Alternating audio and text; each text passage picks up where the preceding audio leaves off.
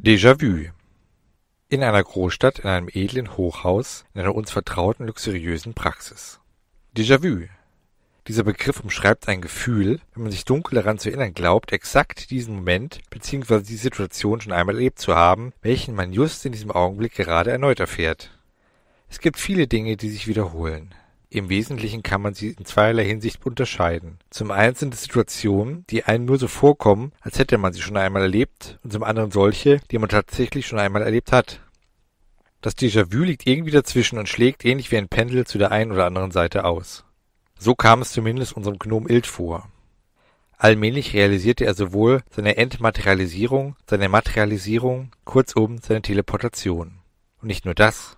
Er erinnerte sich auch, sie schon öfters getan zu haben, skurrilerweise fast immer in lebensbedrohlichen Situationen, die letztendlich immer wieder in diese Praxis eines bestimmten Psychotherapeuten führten, mit manchmal mehr und manchmal weniger großen Gedächtnislücken.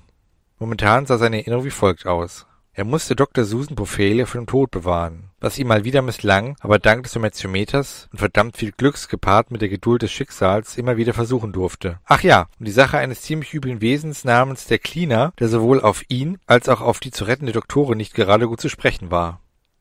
Warum nur? Genau das hüllte zurzeit sein Gedächtnis in ziemlich dichtem Nebel. Egal, er hatte eine Mission, damit hatte sein Leben wieder einen Sinn. An die letzten Minuten erinnerte er sich genau. Das war ein enormer Vorteil gegenüber seinem vorherigen Zeitsprung. Er erinnerte sich auch, als er das letzte Mal in dieser Praxis war, sich an fast nichts erinnerte, bis ihm durch den Zeitungsartikel einfiel, was seine Mission war. Es galt noch immer, die Doktorin zu retten. Warum? Auch hierbei ließ ihn seine Erinnerung wieder im Stich. Ein Gespräch mit ihr, dem Psychotherapeuten Dr. Jones, war jetzt nicht mehr notwendig, denn es eilte. Die Uhr tickte. Er wusste, dass schon längst skurrile Dinge in dieser Welt passierten, die einfach nicht in dieser Welt passieren durften. Bäume, die sich aufmachten, um Menschen zu jagen. Zumindest zwei von ihnen. Wer war nur dieser Mann, der mit Dr. Susan fliehen wollte, um seine eigene und ihre Haut zu retten und dabei genauso jämmerlich wie er versagte? Das wollte ihm natürlich im Augenblick nicht mehr einfallen.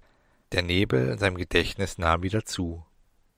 Das passiert leider auch gelegentlich, dass die Erinnerungen, die er eben noch hatte, plötzlich wieder verschwanden vielleicht ein Nebeneffekt, wenn man seine Partikel durch Raum und Zeit pustete und dabei sein Verstand mächtig durcheinanderwirbelte. Fast vergaß er auch wieder, wo er war, wann er war, wer er war, was er war. Da, ein Erinnerungsflashback. Er hatte die letzten Sekunden der Explosion vor Augen. Ja, das Nummernschild, das ihm nach der Explosion entgegenflog. Wenn auch viele seiner Erinnerungen im Nebel lagen, das Kurzzeitgedächtnis dagegen wirkt hervorragend und das Kfz-Kennzeichen hat er klar vor Augen. Vorsichtshalber schrieb er es auf einen Notizblock auf, der im Warteraum auf dem Tresen lag. Dabei bemerkte er noch Licht unter dem Türspalt zum Therapiezimmer des Doktors hervorschimmern. Die Türklinke fing an, sich zu bewegen. Der Psychologe. Jetzt galt es schnell zu verschwinden. Ein paar Tastendrücke am Omoziometer und Ding Dong. Der Zyklus des Projektes Rettung Dr. Susan Bufela begann von neuem. Wer weiß schon zum wievielten Male. Verwirrt stand ich in meinem Wartezimmer Hoffentlich färbten sich langsam die Psychosen und andere Krankheiten meiner Patienten auf mich ab. Mir war so, als wäre jemand hier gewesen. Hm, muss es ausgerechnet Paranoia sein? Könnte ich nicht einfach nur manisch sein und denken, ich wäre der König der Welt? Und fehlt nicht ein Stück Papier des Notizblocks auf dem Tisch? Mist, doch Paranoia. Oder werde ich einfach nur verrückt?